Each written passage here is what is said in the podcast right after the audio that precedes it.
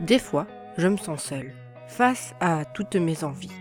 J'aimerais pouvoir sortir une tonne de projets. Pourtant, cela est trop compliqué. Malgré cela, j'ai trouvé ce que j'ai envie de faire. Même si tout le monde est contre moi, je continue, car c'est ce que j'aime. Si je commence à les écouter, ma vie serait morose. Elle n'aurait aucun sens.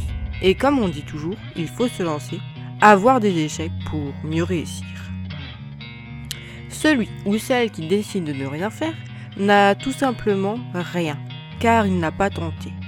Alors ayez le courage de faire ce que vous voulez et peut-être que vous deviendrez celui que vous rêvez.